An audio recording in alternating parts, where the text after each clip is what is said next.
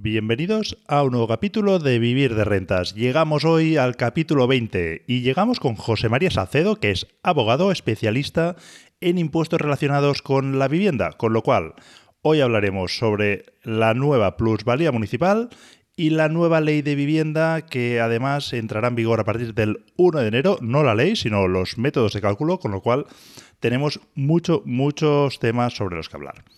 Llegamos con este capítulo 20 al final de la primera temporada. No os preocupéis, porque ya tengo muchísimos temas en mente para el 2022, la segunda temporada, pero es que tanto es así que ya tengo muchos capítulos grabados, así que empezaremos enero con muchísima fuerza. Me voy a encerrar durante todo este diciembre para preparar algunos proyectos además que tengo en mente y me gustaría que en 2022 vean la luz. Así que si no te quieres perder nada, suscríbete ahora mismo en vivirderrentas.net. Recibirás, en primer lugar, mi libro de regalo y además te mantendré informado durante las próximas semanas de todas estas novedades y, muy importante, te compartiré alguna información de valor que ya tengo escrita y que sé que te va a encantar. Así que vete a vivirderrentas.net, te suscribes y seguimos por ahí en contacto. También, por supuesto, me puedes seguir en el canal de Telegram Vivir de Rentas Todo Junto, donde además te voy compartiendo mi día a día dentro de las inversiones inmobiliarias, que ya te anticipo que está muy movidito porque estamos terminando ya de poner bonitas algunas de las viviendas que hemos ido adquiriendo durante 2021 y van a entrar al mercado en las próximas semanas. Así que si quieres ver el resultado de estas viviendas, los números y todos los detalles y me quieres preguntar, pues vete al canal Vivir de Rentas todo junto y por allí podrás hacerlo. Ahora sí, vamos con el capítulo de hoy. Bienvenidos al podcast de Vivir de Rentas un podcast donde te explicaré cómo alcanzar la libertad financiera gracias a las rentas inmobiliarias. Soy Germán Jover, analista financiero, inversor desde los 20 años y financieramente libre desde los 37. ¿Te interesan las inversiones inmobiliarias? Esta es tu casa. Aquí podrás escuchar mi experiencia y la de otros inversores exitosos, para que aprendas a construir tu patrimonio inmobiliario desde cero y logres vivir de rentas. ¿Preparado? Sube el volumen y recuerda que no hay ningún sueño inalcanzable.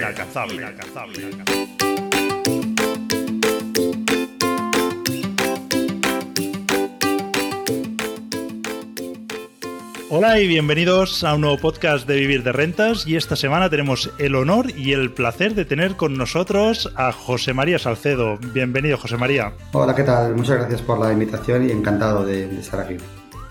Perfecto, un honor que estés con nosotros. Bueno, José María es abogado y socio de Ático Jurídico y Salcedo Abogados. Eh, José María además es especialista en la interposición de recursos contra Hacienda y es autor de la guía práctica para recurrir frente a Hacienda y también, eh, muy importante esto, la guía práctica para impugnar la plusvalía municipal. Así que como os podéis imaginar, José María pues eh, lleva unas semanas bastante tareado. De hecho, habíamos intentado cerrar esta entrevista cuando salió la nueva ley de vivienda, pero bueno, se ha ido complicando las cosas, se nos ha juntado con la plusvalía municipal, así que aprovecharemos para tratar los dos temas. Sabéis que por un lado, a partir del 1 de enero entrará en vigor el nuevo valor de referencia para determinar los impuestos que vamos a pagar cuando compremos una vivienda de segunda mano, la heredemos o haya una donación. Y además también recientemente tenemos el cambio en el cálculo ¿no? de la plusvalía municipal. O sea que parece que va a ser una entrevista muy interesante. Hablaremos eh, de todo ello con, José María. Así que nada, José María, te doy paso y si te parece, explícanos un poquito quién es José María y a qué te dedicas. Sí, bueno, pues yo soy un, abogado eh, de Valencia, el despacho en Valencia, ático jurídico, que me dedico principalmente y prácticamente únicamente a recurrir frente, frente a Hacienda, pues eh, cualquier administración tributaria, ya sea la, la local, los ayuntamientos, con todo el tema este de la plusvalía, la autonómica, o incluso también la, pues, la estatal, también recurrimos mucho, pues temas de IVA, IRPF, derivaciones de responsabilidad. Es decir, en definitiva, mi día a día es eh, batallar contra Hacienda de todo lo que pueda y más. Perfecto, pues nada, oye, si te parece, hablamos primero de la plusvalía municipal, que es como lo que tenemos más reciente. Si nos puedes contar un poquito qué es lo que ha ocurrido en estas últimas semanas. Bueno, pues lo que ha ocurrido es que el Tribunal Constitucional eh, finalmente se ha cansado de esperar al legislador y, ha, declarado que el sistema objetivo de cálculo del impuesto, que hasta ahora había, había avalado y le había dado siempre el visto bueno, pues eh, lo ha declarado inconstitucional. Por tanto, pues claro, se ha generado un, terremoto jurídico en el sentido de que hasta ahora solo se podían reclamar aquellas eh, plusvalías eh, derivadas de transmisiones en pérdidas o en las que el impuesto había resultado confiscatorio y, sin embargo, eh, a partir de esta sentencia, pues todos los contribuyentes que transmitieron en su día un terreno, aunque hubieran obtenido ganancias en la transmisión, podrían reclamar la devolución del impuesto.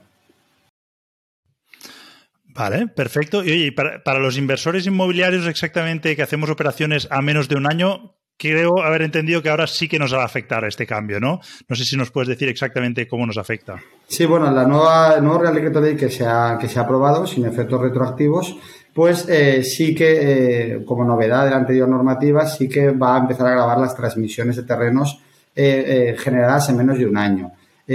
Bueno, en mi opinión, esto supone apartarse un poco de la verdadera naturaleza de este impuesto, que en teoría lo que grababa no era una ganancia o un beneficio, eh, ni grababa a los especuladores, sino que lo que grababa era pues el incremento que, los terrenos, el incremento del valor de los terrenos con motivo de la acción urbanística y del paso del tiempo. Es decir, al final se trataba de devolver al ayuntamiento un poco pues lo que la acción urbanística y el, y el transcurso del tiempo habían, habían eh, supuesto para el terreno y habían hecho que se incrementara su valor.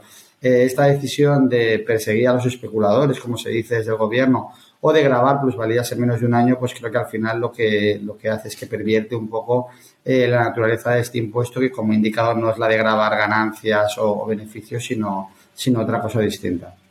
Vale, entonces, José María, si se pervierte la naturaleza de este impuesto, ¿eso nos da alguna vía a una posible, no sé, que podamos recurrir? Sin, no sé, ¿hay alguna vía ahí o no? Sencillamente se pervierte la naturaleza y, habrá, y toca pagar y no hay nada que hacer. Bueno, en principio, el Tribunal Constitucional, en relación con la normativa anterior, la que ha sido declarada inconstitucional, ahí sí que establece una fuerte limitación de efectos que impide reclamar a los que no lo hubieran hecho eh, antes del 26 de octubre. Y ahí estamos pues muchos eh, abogados y muchos despachos disconformes con esa limitación de efectos y con que se impida recurrir a los contribuyentes, eh, pues estamos recurriendo y, habrá que ver pues al final lo que deciden los tribunales. Eh, la perversión que, he indicado del, impuesto de plusvalía municipal afectaría ya, digamos, a la, nueva normativa. Y bueno, sí que es verdad que al final, con el tiempo, pues no sería extrañar que algún contribuyente planteara la, posibilidad de una doble imposición eh, en relación con el IRPF, es decir, que, al final cuando un impuesto eh, se desvirtúa y se acaba pareciendo tanto a otro como el IRPF, pues, eh, pues bueno, pues no sería descabellado que, en un futuro pues, se plantease esa, esa doble imposición. Pero bueno, es un tema pues que evidentemente habrá que darle vueltas y habrá que analizar en su debido momento. Vale, y hay otra cosa a la que yo le, doy vueltas, no sé si vosotros ya habéis tenido algún cliente en esta situación o lo habéis valorado, y es que eh, hay un tipo de operativa dentro de las inversiones inmobiliarias que es que es eh, coger una vivienda que necesita una reforma, darle una solución a esa vivienda, ¿no? Ponerla en el mercado y hacer esa operación. Normalmente se hace en menos de un año, pero bueno, no voy, no voy solo por ahí, sino que además lo que haces aquí es ganar dinero gracias a la aportación de valor que haces tú con esa reforma, ¿no? Entonces, mi pregunta sería, eh, ¿este impuesto va a grabar la parte proporcional de la revalorización que corresponde al suelo, ¿no? Que esto es un poco como lo, calcularía el nuevo, la nueva plusvalía municipal. O sea, mi pregunta es, ¿yo tendría posibilidad de alguna manera, crees que podría ser viable justificar que yo he ganado un dinero con esa reforma gracias a mi aportación de valor y nada tiene que ver con el suelo, porque no se habría revalorizado ese suelo en ese periodo de tiempo? Bueno, en principio, como has indicado, el, impuesto se refiere a la transmisión de, terrenos, por tanto, a la hora de, determinar si lo que procede pagar, eh, por lo que se va a atender es al valor del terreno, tanto en el momento de la adquisición como de la transmisión. Entonces, aquí hay dos sistemas de cálculo a partir de ahora. Hay un sistema de objetivo que en transmisiones de menos de un año el coeficiente que, sale de serie, según la ley que es del 0,14, se prorratea, es decir, no es lo mismo vender eh, a los tres meses que vender a los 12 meses. Si se vende a los tres meses, se, establecerá la parte proporcional de ese 0,14, de ese coeficiente. Y luego eh, hay un método eh, real que al final atenderá a la, a la, diferencia de escrituras entre el valor de adquisición y transmisión, pero prorrateará la parte del suelo. Eh, por tanto, pues eh, en principio no parece que esos gastos, esa reforma, pues vaya a influir mucho y no debería influir mucho en, porque al final estamos hablando de construcción que es algo no grabado por el impuesto. Vale, o sea, me ha gustado, eh, o sea, me has dado una información que no tenía y es que si yo compro, lo reformo y lo vendo en seis meses, se va a prorratear medio año, ¿eh? No voy a tener que pagar todo el año entero, ¿eh? El coeficiente del primer año se, se prorratea. Genial, vale, pues muy interesante esta, esta información. Oye, eh, si te parece, hablamos también de los cambios que se producen en el ITP, y es que a partir de enero de 2022, si no tengo entendido mal, habrá novedades también al declarar este impuesto, ¿no? Exactamente en qué consisten estas novedades.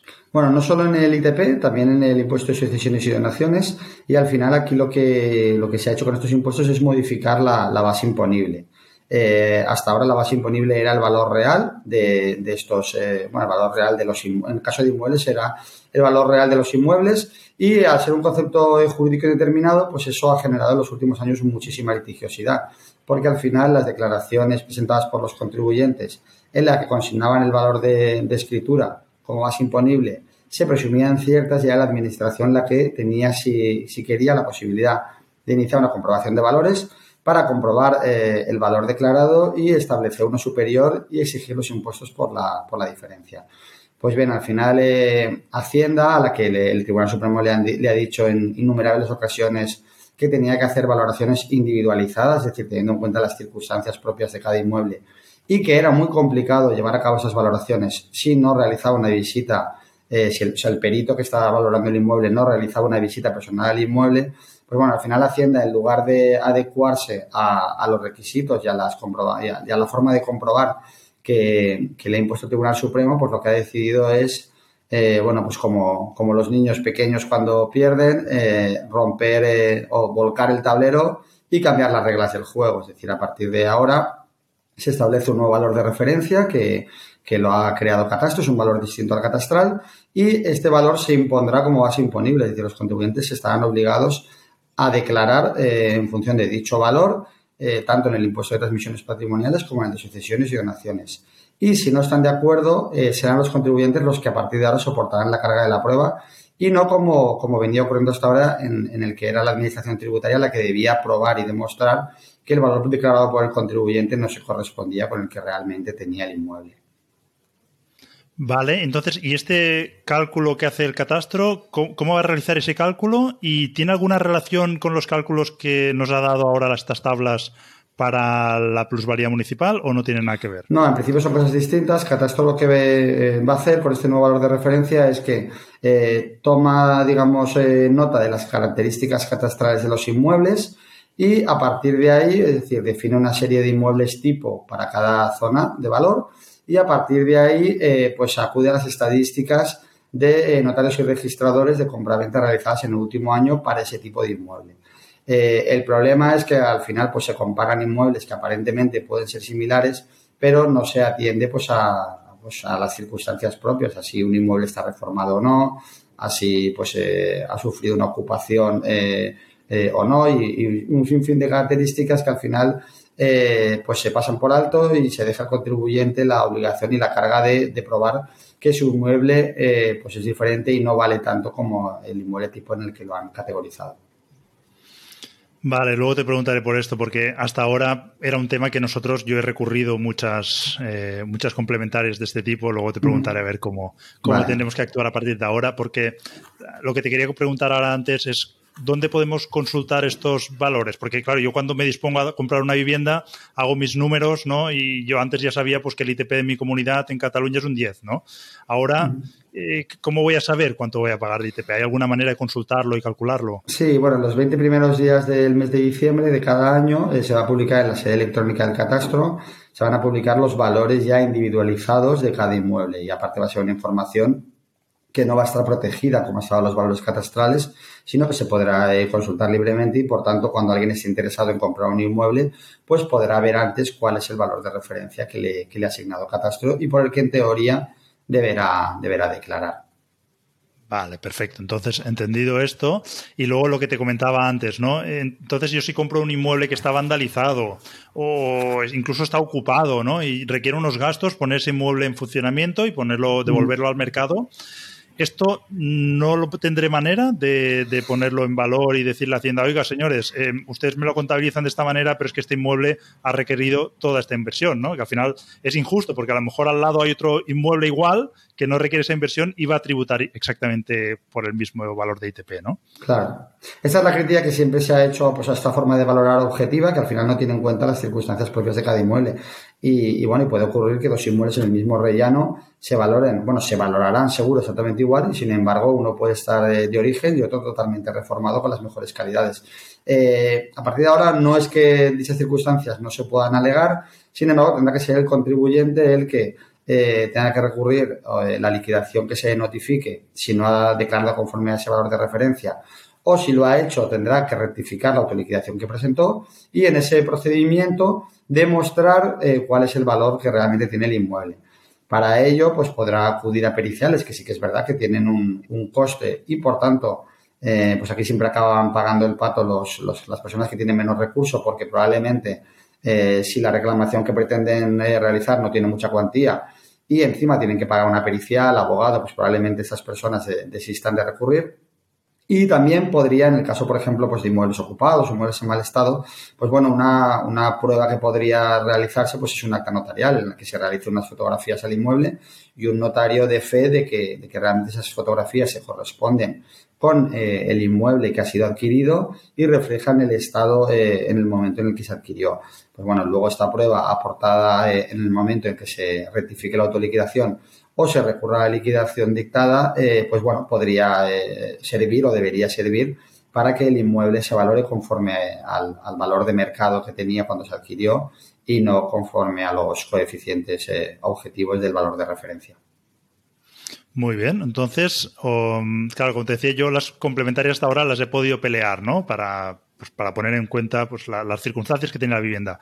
O sea, para hacerlo a partir de ahora, ¿nos recomendarías esto? Que vayamos y levantemos un acta notarial del estado de la vivienda y luego, pues a través de eh, abogados, como podría ser tu caso, pues intentar recurrir eso? ¿Sería este el, paso? Claro, es decir, hasta ahora la diferencia era que era la administración la que tenía que demostrar que, el contribuyente había declarado por un valor inferior al que realmente tenía el inmueble. Por tanto, eh, no hacía falta, yo he anulado pues muchísimas comparaciones de valores sin necesidad de aportar ninguna prueba pericial. Eh, me bastaba eh, pues con desacreditar la valoración realizada por la administración, por la forma en que la habían hecho, porque el perito no había visitado el inmueble, pues desacreditando esa valoración, como el valor declarado por el contribuyente se presumía cierto, se podían anular las comprobaciones de valores.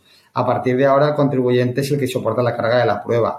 Eh, la carga de la prueba, pues en principio la, prueba a aportar es libre. Es decir, yo he hablado de, del acta notarial porque en caso de inmuebles que, tienen un, estado de conservación eh, muy, pues muy defectuoso en el momento en que se adquieren, pues puede ser una prueba eh, económica. Eh, pero también pues hay otros supuestos en los que a lo mejor pues si hay errores en las superficies o si se atiende a otros, a otros motivos de por los que el valor no es, no es el correcto, pues a lo mejor sea más conveniente acudir a una pericial, aunque claro, habrá que, soportar el coste de dicha pericial. Pero en principio la prueba que se puede aportar es, es libre y el acta notarial, pues bueno, yo creo que es una prueba bastante gráfica y que si el inmueble está muy deteriorado, puede servir. También es verdad que hay veces que el inmueble está en un estado pues eh, regular, pero unas fotografías pues no acaban de, reflejarlo eh, correctamente y a lo mejor pues con eso no, no basta. ¿Vale? Pero la clave sobre todo es que la carga de la prueba se invierte en contra del contribuyente que va a ser el, que va a tener que demostrarlo. Vale, ¿y esperáis los expertos que prosperen estas reclamaciones o probablemente veis que debamos asumir ese mayor coste? ¿Cómo, lo veis? Bueno, eh, es decir, nuestra intención es eh, seguir recurriendo y seguir planteando batalla, más que nada porque al final el legislador ha hecho eh, lo contrario de lo que el Tribunal Supremo le, decía que no tenía que no tenía que hacer. Entonces, evidentemente, pues habrá que esperar a ver cómo se realizan estas, estos procedimientos, cómo se eh, la prueba aportada también habrá que ver cómo se va valorando por los tribunales. Es evidente que en muchos casos tocará aportar prueba, pero luego puede haber, pues bueno, eh, alegaciones más, eh, más de fondo sobre si realmente es constitucional imponer una, una valoración objetiva y, y, bueno, y dejar a muchos contribuyentes que a lo mejor no tienen recursos para recurrir pues desamparados. Es decir, puede haber alegaciones más de fondo respecto a la imposición de un sistema de, de, una base imponible objetiva en base a coeficientes y trasladar la carga de la prueba al contribuyente en contra de lo que hasta ahora había declarado el Tribunal Supremo. Vamos, que tenemos todavía, esta historia no se ha terminado y todavía, todavía tiene cuerda, ¿no? Esta historia no ha empezado todavía, con lo cual queda, queda cuando, empieza, a partir de 1 de enero de 2022, cuando se empiezan a recibir eh, notificaciones o cuando los contribuyentes empiecen a, rectificar los valores declarados, pues es cuando empezará la, guerra que se prevé la porque deberemos de esperar las notificaciones. O sea, yo compro una vivienda el 2 de enero y no presentaré yo el ITP directamente en base a esos tablas. Bueno, hay dos, en teoría la ley eh, obliga a, declarar conforme a ese valor y hay dos alternativas. El contribuyente puede eh, declarar conforme a ese valor y en ese caso lo que tendrá que hacer es, tiene cuatro años para rectificar la tu liquidación y decir que el inmueble no vale lo que él puso, que lo puso porque es el valor de referencia, pero que no está de acuerdo y lo, demuestra. Y la otra opción es eh, que el contribuyente directamente declare conforme al valor escriturado y eh, espere a que le llegue una liquidación en la que la administración directamente le aplicará el valor de referencia y entonces la podrá recurrir. Sí que es verdad que en este segundo caso, como en teoría la base imponible eh, del impuesto es el valor de referencia, pues estos contribuyentes que desobedecen y declaran por un valor distinto, cabe la posibilidad de que pudieran ser sancionados. Que también se podría recurrir la sanción, pero bueno, que esa posibilidad existe porque es verdad que la ley ahora exige declarar como más imponible ese valor de referencia de catastro. ¿Y qué nos recomendarías hacer? Bueno, eh, pues hombre, a lo mejor por prudencia eh, podría, podría ser más, más prudente para evitar eh, intereses y sanciones el, el declarar como, como conforme al valor de referencia y en su caso luego pues eh, rectificar la, autoliquidación. Nosotros siempre en el despacho, siempre que estamos ante supuestos dudosos, eh, que están pendientes de ver cómo los tribunales los, eh, si los confirmarán o, rechazarán las pretensiones de los contribuyentes, siempre aconsejamos declarar como dice la administración y luego rectificar porque así se evitan intereses, ya se ha pagado la deuda y luego se reclama, con lo cual se evitan intereses y se evitan también sanciones. Vale, estupendo. Oye, y José, eh, José, María, hay una cosa que me llamó mucho la atención porque lo vi en varios titulares y era que el gobierno afirmaba que no se trata de una subida de impuestos, pero sí que reconocía que la mayoría de ciudadanos iban a pagar más, ¿no? Eh, ¿Esto cómo se entiende esto? Bueno, yo al final, pues es como todo. Hay inmuebles que a lo mejor eh, tienen un incremento de valor muy superior al que, al que, al que realmente tiene y puede haber contribuyentes que vayan a escriturar un inmueble pacten un precio y luego vean cómo Hacienda valora el inmueble muy por encima y encima se ven obligados a tributar por ese valor. Puede ocurrir también al contrario, pero yo creo que al final la, reforma lo que ha pretendido es eh, atar de pies y manos en la medida de lo posible al contribuyente a la hora de recurrir. Es decir, eh, el problema es que había muchísimas impugnaciones eh, por este motivo. De hecho, se habla que los tribunales económicos administrativos, pues el 30% de los asuntos tributarios de cualquier impuesto, evidentemente impuestos autonómicos eh, y estatales, los locales van por, otra por otra vía de impugnación, pero digo que el 30% eran comprobaciones de valores y encima eh, de ese 30%, pues yo no sé el porcentaje, pero en el despacho se han ganado todos o prácticamente todos. Entonces yo creo que esta reforma va más en esa línea de evitar la pérdida de recaudación por la desestimación, por la estimación de los recursos presentados por los contribuyentes, más que buscar una recaudación directa. Claro. Oye, y en las sentencias previas donde el Tribunal Superior de Justicia de algunas comunidades o incluso el TEAR, ¿no? Habían anulado este valor o el valor de referencia que se usaba, ¿no? Justamente porque no tenía circunstancias particulares de cada inmueble. ¿Esto, esto qué ocurre? O sea, esas sentencias ya con esta nueva normativa como si no hubiese pasado nada o generan algún tipo de jurisprudencia? Bueno, al final esas sentencias, eh, en concreto el TSJ de Castilla-La Mancha es el que se ha pronunciado sobre el método porque en esta comunidad se hizo una, especie de prueba piloto de, aplicación del valor de referencia. Lo que pasa es que con la anterior redacción de, la ley del, ITP o del Impuesto de Sucesiones y Donaciones, eh, este, este, digamos, valor de referencia solo se podía utilizar como un método de comprobación de valores no directamente se imponía como base imponible. Entonces, claro, sí que es verdad pues que el TSJ de Castilla-La Mancha lo que ha hecho es obedecer al Tribunal Supremo que en, varias sentencias, particularmente en la de 23 de mayo de 2018, había declarado que las comprobaciones de, valores deben ser individualizadas y que tiene que realizarse una actividad estrictamente comprobadora sobre el inmueble, es decir, una visita del perito. Por tanto, al final, eh, pues bueno, al final lo que demuestran es que eh, los tribunales van por un lado y el legislador eh, no toma nota de lo que dicen los tribunales para eh, realizar comprobaciones más garantistas y, que garanticen que los contribuyentes se respetan sus derechos, sino que al final lo que hace el legislador es regatear al Tribunal Supremo y decir, bueno, pues no estoy dispuesto a valorar conforme tú me dices, porque a lo mejor tendría que hacer la mitad de comprobaciones de valores que las que quiero hacer, y por tanto lo que voy a hacer es tomar buena nota de tu jurisprudencia pero no para eh, obedecerla y para seguirla, sino para eh, regatearla y ver la forma de seguir haciendo lo mismo, es decir, que, nada cambie, eh, seguir haciendo lo mismo, pero que espero tener un poco la tranquilidad o poner todas las barreras posibles para que estas nuevas comprobaciones no me las puedas anular. Vale, bueno, eh, parece que ya hemos puesto bastante luz ¿no? en estos dos temas, el tema del ITP y también de, la plusvalía. No sé si con todo lo que nos has contado de cara a 2022, ¿podemos esperar alguna novedad que ponga un poco de sentido común a toda esta nueva tributación o vamos a tener que esperar un poco más? Bueno, aquí al final eh, se irá recurriendo, en 2022 se empezará a recurrir estas comprobaciones, bueno, no son comprobaciones de valores, se empezará a recurrir esta imposición del valor de referencia y bueno, habrá que ir viendo lo que los tribunales dicen. Yo entiendo que los tribunales cuando estos temas les lleguen para que los resuelvan, pues en cierto modo se sentirán un poco eh, burlados porque verán como toda su jurisprudencia y todas las garantías que habían intentado que tuvieran estas valoraciones, el legislador pues se las ha, se las ha saltado por alto.